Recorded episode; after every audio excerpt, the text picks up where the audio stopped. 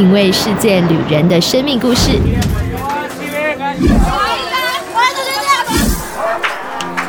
找回记忆中的幸福滋味。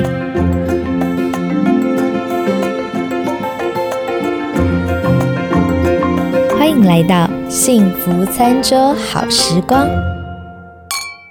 欢迎收听今天的幸福餐桌好时光，我是 Hannah。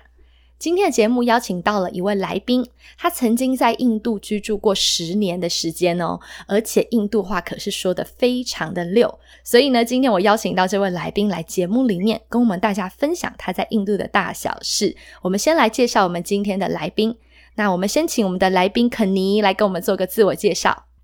Hello，大家好，我是肯尼。Namaste，Salam，Alaikum，Jamasiki，我是肯尼。然后我来自台湾。嗯，现在住在台北。那我现在是在一个基督教的组织工作。那我过去有十年的时间，呃，在印度工作，在印度生活，当志工，做志工的工作，这样。对，那刚才肯尼一开始就跟我们用印度话打招呼，诶，你可以教我们一下，如果在印度跟人家打招呼，除了讲 Namaste 以外，你后面讲的那一段是什么？我们大家可以学一下。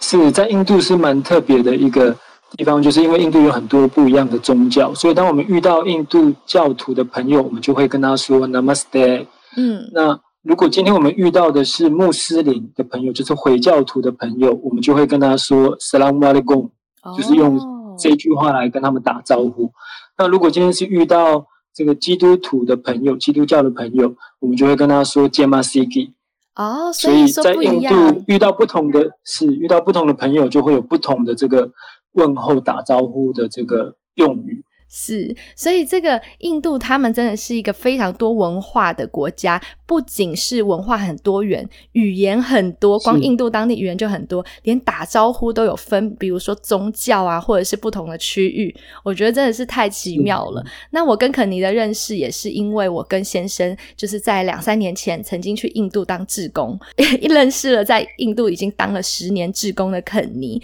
所以今天邀请他来跟我们分享在印度生活的一些大小事。那首先，我们先请肯尼来跟我们先聊一聊啦。你那时候在印度生活的时候，第一个在，比如说在哪个城市啊？因为印度很大嘛。然后呢，你为什么会当时选择到印度生活？因为相较于台湾原本的生活，一般会觉得印度生活比较落后。然后呢，那边的文化又很复杂，所以一个台湾人土生土长的台湾人要搬到印度去生活十年，到底是什么样的动力让你过去的？是，呃，我我是在印度的北部的城市，呃，在那边当志工，大大概就是新德里附近的这个城市。嗯，那当初会想要去印度当志工，是因为，呃，二零零五年的时候，我也是有机会去参加这个印度的海外志工服务队。那那时候去到这个海外志工服务队的时候，就很被印度这个国家吸引。那当然，印度的文化、印度的饮食各方面，我都觉得是很吸引吸引我的。那特别是那时候有看到印度有很多的贫穷人，有很多的青少年、儿童，然后特别是印度有很多的人，他们是没有机会受教育的，所以印度有很多的贫民窟。我们在呃这个媒体在电影里面都有看过，就是很多的贫民窟。所以那时候我去到印度的时候，呃，我就里面有一个有一个感动，有一个。负担就很期待未来有机会可以去到印度这样的一个地方去服务，去帮助那地的弱势族群，然后也加上我对于学习语言是很有兴趣的，所以在二零零五年的时候去短期服务队之后的几年，呃，就在二零零九年有机一有机会的时候，我就呃参与到这个呃印度的志工服务工作，这样，所以我是二零零九年的时候出发去到印度。那接下来我想跟肯尼聊一聊的是，很多人去了印度以后啊，都会觉得印度是一个又神秘又古老又奇妙的国家。说它奇妙呢，是因为它真的跟很多国家这个生活方式很不一样。我自己去那边的时候，才短短的一两星期，我也被文化冲击非常的大。所以呢，我相信肯尼去的时候，一定会有很多印度人。的一些行为啦，或一些文化，会让你吓到这个吃手手，一定会吓到很惊讶。所以想先请肯尼来跟我们聊一聊，有什么比较特殊的这一种，就是文化冲击，是你刚开始到印度的时候，实在是太不能习惯了。是呃，印度跟台湾真的有许多地方都是很不一样的。那我刚到印度的时候，因为印度的人口非常非常的多，呃，到现在为止大概有三亿人口。那那时候去到印度的时候，就发现路上到处都是车跟人。那它的光车子它就有呃机车，嗯，有汽车，有脚踏车，还有牛车跟马车，还有三轮车。那除了这些车跟人之外，还有牛也会在路上走来走去，然后也有猴子，也有羊，因为有一些人是呃这个这个赶羊的，就是在卖羊肉，他们也会带着羊走来走去，这样带着羊过马路的也有，然后也有猪在路上跑来跑去，然后也有小狗，所以整个交通感觉起来就是很混乱、很拥挤，然后还有。呃，我觉得印度有一个交通的部分是一开始让我很不习惯的是，印度人他们不习惯用后照镜，因为车子跟人太多，也有很多动物在当中，这样，所以车汽车如果后照镜打开的话，很容易会被撞坏。嗯，所以很多印度人的习惯，通常他开车出去，他会把后照镜收起来，所以后照镜一收起来，就不容易看到后面到底有没有车。所以整个交通就会有一个现象，就是大家会一直按喇叭，所以大家不会习惯看后照镜，反而是用喇叭声去判定，呃，后面有没有，就是后面有没有车，嗯，或者是用喇喇叭去去提醒前面的人说，哎，你要开快一点，要走快一点。所以我在印度有有一次，呃，就是刚买新车的时候，那那时候我的印度朋友就跟我说。呃，肯定你需要把你的这个汽车的喇叭去改装大声一点，否则人家会以为你不是开汽车，人家会以为你是开摩托车、机车。那我一开始不相信，我就开车上路，结果就按喇叭，真的没有人理我，就是我那个喇叭声听起来是很小声的。那我我一直按喇叭，还是没有人要让路，这样。后来我去把汽车的这个喇叭改成很大声、很大声的那种。我再一次上路开车上路的时候，就发现效果真的不一样，所以我就发现哇，原来印度人他们的交通有这样的一个状况，是他们他们是习惯听很大声的喇叭，他才知道说我后面有车，他需要让路。所以整个交通的那种嘈杂，就是白天在印度的一些地方，呃，你会一直听到喇叭声，这个是一开始让我比较。很难习惯的，那当然之后就越来越习惯这种嘈杂的声音。这样，对你讲的这个，我真的是心有戚戚焉，太有感了。当时呢，我们去印度的时候，真的也是被吓到。就像肯尼刚刚讲的，路上的人到处都在按喇叭，然后呢，他们这个按喇叭哦，就是此起彼落。我一开始也觉得这样子按，谁知道你到底是在。赶人家还是呢，在告诉人家你在他旁边。那问了当地人呢，说为什么你们要一直这样按？他们就回答说：“哦，就是刷存在感呐。”我当时觉得说：“哈，所以按喇叭是要刷存在感吗？”不过刚才肯尼一说，还真的是，因为如果你不按，人家根本不知道你存在他旁边哦。所以真的是在刷存在感。我就觉得很厉害，这样所有的司机听力要很好，要可以听判断那个声音是来自于右边。还是左边，还是右后方，还是前面，还要判断你是哪一种类型的车哦，靠喇叭声来判断。那我想问你，就是说你在印度的生活里面呢，有没有哪一段记忆或故事，是觉得这十年来让你觉得印象非常非常深刻的故事是，呃，我觉得印象最深刻的是，我我有一年在印度，呃。生活的时候，就是我们的住家里面有很多的蚊子，特别是呃，印度每年七月到九月是雨季，就是他们会一直下雨。那雨季的这个时间里面，就会有很多的蚊子就开始跑出来。所以有一年我在印度的家里面，那个蚊子多到很夸张，是我我有一个晚上就是睡觉的时候要打蚊子，就是打了一批蚊子之后，我就继续睡，但是睡没多久又有另外一批蚊子又过来。那那那个晚上，我算一算，我至少打了一百只蚊子，然后也在那一年，我住在那个地方，呃，我也因为被蚊虫咬的这个缘故，我也得了一种一种病，有点像登革热，它叫做曲弓病。那那个病被蚊子咬到得了这个病之后，就是会发烧，然后开始全身酸痛无力，然后整个关节也会也会疼痛。那那个经历是让我印象很深刻，因为那一次我感觉我好像感觉快要死掉的感觉这样。那当然还好，后后来看了医生，吃了药就好了很多。我也觉得真的是上帝保护我，所以这一次的这个经历是让我印象很深刻的。那还有另外一个是，呃，因为印度呃的这个猴子也是他们印度教的神明之一，所以在印度的猴子是不会全部都被关到动物园里面的，只有一部分被关到动物园里面，但是路上还是会有很多的猴子跑来跑去。那印度的猴子因为没有没有去管它，也人也不敢去打猴子，因为要尊敬猴子，所以印度的猴子是很凶的，是不怕人的。然后在印度生活的时候，呃，那时候我们看到猴子的时候，我们我们不会去靠近猴子，因为猴子很凶，它会去抢你手上的食物，或者是如果你拿手机去拍它，跟它很近的话，它可能会攻击你，去抢你的手机。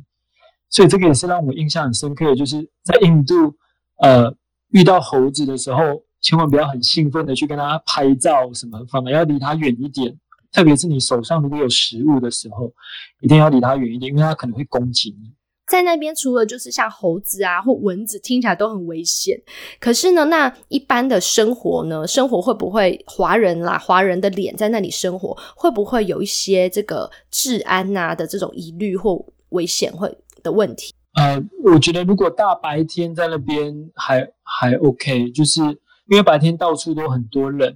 那我觉得印度有一个很好的一个部分，就是我感觉印度人很像是我我爸爸那个年代的那个，就是那样的一个一个，就是民众是很热情的，很淳对，很淳朴。就是呃，大白天如果有人偷东西，有人抢东西，其实其他的印度人是会上去抓那个小偷，会去打那个小偷的。所以大白天去到一些地方，我想大部分都是还蛮安全，但是特别就是晚上的时候。尽量不要一个人落单，或者是一个女生到处逛一逛，其实是蛮危险的。那因为印度蛮多的地方晚上也是没有路灯，没有像台湾呃到处都是路灯，还有很多二十四小时的便利商店，到处都很亮。那印度晚上有很多地方是很暗，所以如果是去旅游的的人，特别是女生，可能晚上尽量不要一两个人到处走，其实是是蛮危险。那这个真的是提醒我们啦，如果叫旅游的话，真的是要注意像猴子啊，注意不要呃，可能要防蚊疫啊，然后也注意自己的这个安全。那另外在饮食上面呢，因为除了这这个生活的治安呐，还有这些环境问题以外，饮食上面会没会不会有什么比较不方便的？因为像我自己那时候去的时候，我记得呃，肯尼啦，还有一些当地其他人也会建议我们说，外国人不要乱吃路边摊，因为他们那边有卫生问题。是担心我们会拉肚子，然后当时也告诉我们说，哦，这里基本上很难很难买到牛肉哦，所以大家要呃不要有一个期待，说我要我要吃牛肉。所以我想要请肯尼来跟大家分享一下印度的饮食上面啊，跟我们一般认知的这种台湾或者是大部分华人的饮食有没有什么不一样的地方？是因为印度人他们不是太看重他们的早餐，所以他们主要最看重的还是晚餐。那早餐他们就是吃的很随便，有的可能只喝一杯奶茶，有可能吃一颗水煮蛋，那有的可能就是吃吐司涂一层奶油，他就这样，他就这样当早餐。所以早餐他们都是吃的很随便。所以在印度没有像台湾到处都有早餐店，是呃没有早餐店的，就是大部分就是路边摊。那有卖奶茶，有卖面包，有卖水煮蛋这样。那就连印度的麦当劳跟肯德基。也很少有卖早餐。我记得印象很深刻，我们一开始到印度那时候，本来很兴奋，觉得哇有有麦当劳，我们要去吃早餐。结果要去的时候才发现，原来我们那个城市的麦当劳是没有卖早餐的，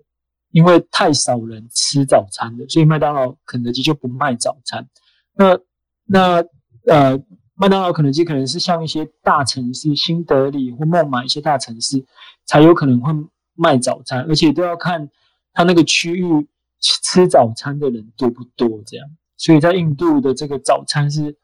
跟台湾的这个早餐文化是非常不一样。嗯，那除了早餐以外呢，他们的晚餐我印象也很深，就是当地人啦的晚餐是不是都很晚很晚才开始吃饭？对他们，他们晚餐，他们大部分的习惯就是要等爸爸工作下班之后回到家，再全家一起吃晚餐。所以爸爸回到家之后大概八点，有的九点，那回来之后再煮一下晚餐。所以啊，妈妈再煮一下晚餐。所以一般他们晚餐就是大概九点多十点才吃。所以那时候印象很深刻，一开始去印度朋友家里做客吃晚餐，要我们说要去吃晚餐，然后我们就很兴奋，觉得哇太好了，去吃晚餐，我们就七点就到他们家。结果七点一到他们家的时候，发现他们连菜跟肉都还没有买，他们才正要去买菜买肉，然后我们就在他们家里等，跟他们聊聊天，然后就等等等到大概九点多十点，我们才真的吃到晚餐，然后吃完之后回家已经十一点多。对，听对我们来说，这简直是宵夜了，已经在吃宵夜了。对对。那印度人呢？他们不是会吃这种手抓饭吗？那你们去那边是不是也要学着，就是用手抓饭来吃？对，在印度有一种呃，有一种饭很有名，叫做比亚尼。比亚尼就是香，中文就是香料饭的意思，就是它它这个饭里面有很多的香料，也会加，也有鸡肉的比亚尼，也有牛肉比亚尼，也有羊肉比亚尼。那这个饭是呃，应该是全民国民美食，就是全印度人应该都很喜欢吃的一种饭。这样，那吃这个比亚尼的时候。呃，也有一个蛮特别的文化，就是大部分人会喜欢用手吃，就是把用手把这个饭捏起来，然后捏捏成一小球，然后用手吃这个比亚尼这样。所以我们一去的时候，一去到印度的时候，也是也是蛮享受，呃，用用手去吃这个比亚尼。一开始不太习惯，但是后来越来越习惯用手吃饭这样。哇，这个我也体验到，因为那时候肯尼就是他说他非常喜欢吃这个比亚尼，所以他当时带我们去印度吃一个餐厅，我到现在还记得叫什么巴巴比亚尼，对不对？就是有烤鸡，然后上面还有香料饭。直到现在，我我回美国以后，我有时候啊周末或有空去超市，看到在卖这个速速成的这种微波的印度料理，就这种香料饭比亚尼，我也会买回家，就想念的时候就可以吃一下。那另外，刚刚我有提到说，好像那边的人就是有跟我们讲过，说牛肉其实是不好买的。那到底？是因为他们的宗教缘故吗？所以在当地买不到牛肉吗？是因为印度大部分都是印度教徒，那印度教的信仰里面他们是不吃牛的，因为牛也是他们的圣牛，所以也是因为这样路上会有很多牛走来走去，所以在印度呃买牛肉通常要到穆斯林区，就是回教徒的区域里面才买得到牛肉，而且通常买都是偷偷的买，就是买到牛肉之后，通常是用黑色的。塑胶袋装着那个肉，所以那个肉带回家的路上是不会让别人看到里面是装着牛肉的，因为这个对印度教徒也是一种不敬的一个状况。这样，还有呃，印度的牛肉是水牛肉，因为这个白色的牛跟黄色的这个牛是印度的印度教的圣牛，所以呃，就连穆斯林他们要吃牛肉，他们也只吃水牛肉。那水牛肉完全跟我们台湾相反，我们台湾水牛是耕田用的，种田用的，所以像我们台湾人是，呃，很很久以前的我们阿公阿妈那一辈的人，他们吃牛肉，他们是不会去吃水牛的，因为他们觉得水牛是帮我们工作的，所以我们不会去吃它。我们通常是吃乳牛或者黄牛。那在印度是相反，印度只吃水牛，但是水牛肉就是很硬。所以在印度吃牛肉是没有办法像我们台湾可以吃到牛排，我们通常就是把它卤的很烂很烂这样，所以这个也是跟台湾的这个饮食。很不一样的一个部分。到节目的最后，就希望你给大家一些意见。那这些意见呢，是关于说，如果我们很多的这个听众朋友，他们有可能以后想要去印度旅行啊，你会有什么样的意见可以分享给大家？因为刚才听下来，就是印度有太多的这个木木嘎嘎，就是台语说的，就太多眉眉角角了，很多的一些该注意的事项。那我们该怎么样去那边旅行的时候，既可以呃保持自己的这个平安？同时呢，我们也可以尊重当地的文化。那就麻烦肯尼来给我们一些这种旅游上面的小建议和小贴士。是呃，我觉得去印度旅游有一个很重要的点是，一定要尊重跟融入当地的文化。因为我觉得印度是一个文化古国，它整个国家里面有太多的呃印度文化在当中，所以呃，很多印度文化是我们没有办法理解跟不习惯的部分。那我觉得我们去到印度这个国家，呃，踏到这个土地上，我觉得一定会发现有很多跟我们不一样的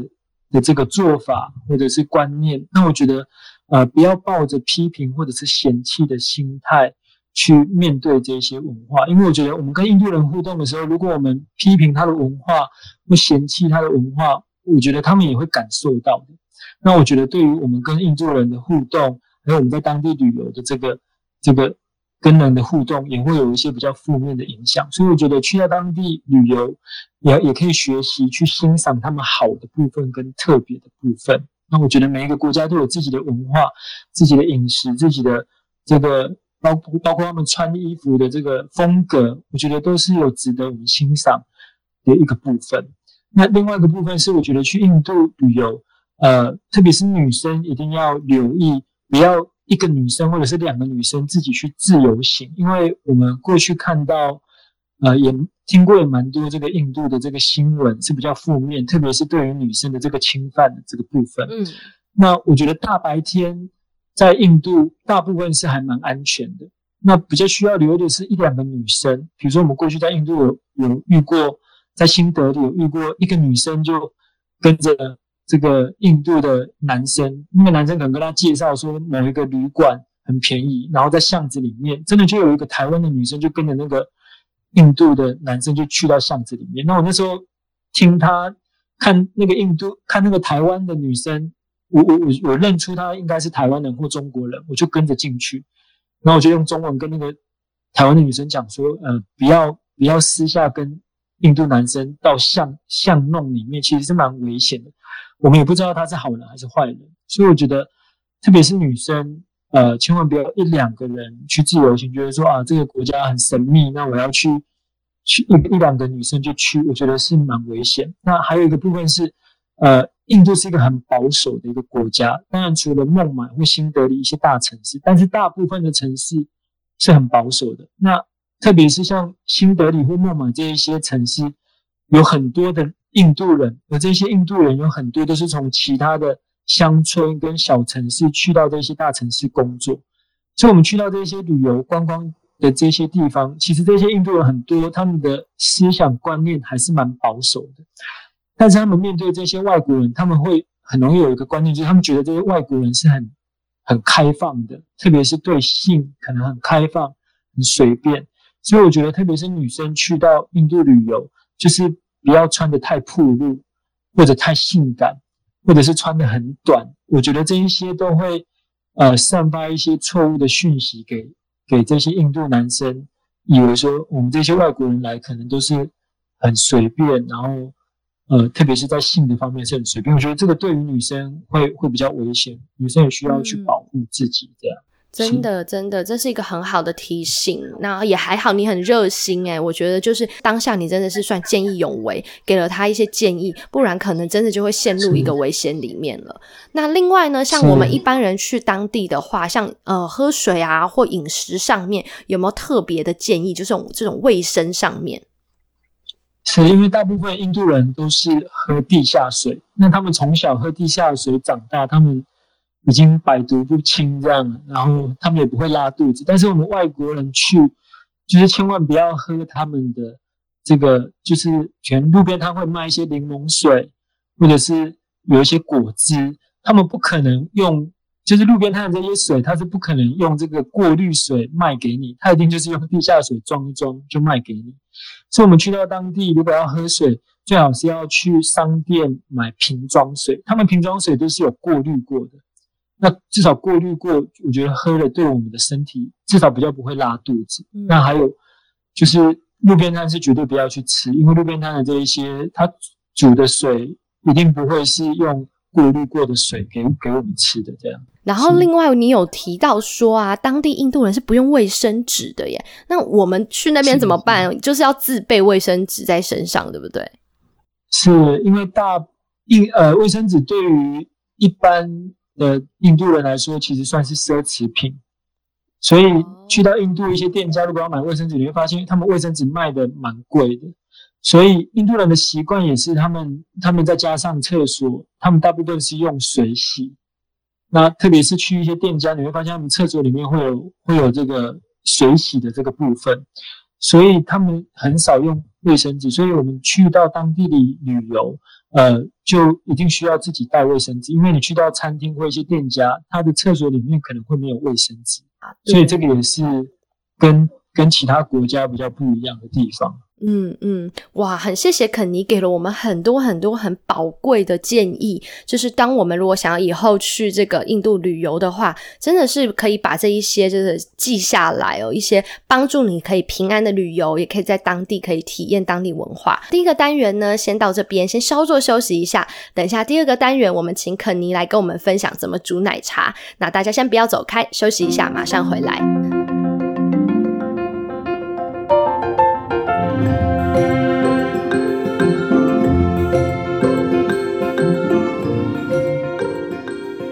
迎回来，幸福餐桌好时光。第二个单元幸福调味罐，我们请肯尼来跟我们分享怎么做奶茶。那这个奶茶呢，我自己当时呢去的时候也喝到了，非常的好喝。所以呢，如果回到自己的国家想要喝怎么办呢？我们现在马上请肯尼来教我们该怎么做。听说材料非常的简单，那请你先跟我们分享一下要准备什么食材好了。好，印度奶茶的做法非常的简单，我们只需要预备呃红茶叶。那如果你可以买到那种呃不是不是冲泡包的那种红茶会更好，就是它是真的茶叶的那种红茶，那个味道会更好。就是首先我们要有红茶叶，然后还要水跟牛奶，然后还有老姜。如果没有老老姜，用嫩姜也 OK。但是如果老姜，它的味道会更好。还有。呃，另外一个部分是小豆蔻，小豆蔻就是一种香料，一颗小小绿绿绿色的东西，它叫小豆蔻。然后还有糖，所以印度奶茶基本上就是这几样东西就可以了。哇，所以因为有姜和小豆蔻，它除了有香料味以外，还会有一点点的辣味在里面。那我们接下来该怎么样去煮它呢？这些材料全部都混在一起就好了吗？还是有一个步骤？对，它是有一个步骤的。首先就是要先倒水进去，那我们的比例大概就是一杯水，然后再加一杯牛奶。所以通常我们会先把呃水跟一杯水跟一杯牛奶倒到这个锅子里面，然后它滚了之后，呃，我们就会把老姜先把它切成末或者磨成泥，就是一小块的老姜，然后。再放一颗的小豆蔻，一颗就可以，因为小豆蔻它的味道是很很重的、很浓的。你如果放太多颗，那个味道是会很很呛鼻的。所以通常通常一杯水、一杯牛奶，再加上一颗小豆蔻，然后少许的这个姜泥，然后先加到水跟牛奶里面，然后让它滚。那它大概滚个三分钟之后，滚三分钟之后再加红茶叶进去。然后加红茶叶进去之后，也是大概再滚个三到五分钟，然后滚个三到五分钟之后再加糖，然后这样就可以了。但是呢，有一个重点是要过滤，对不对？因为它是整个茶叶进去煮，是是，还需要用滤网再把这个奶茶过滤出来，不然会有很多渣渣。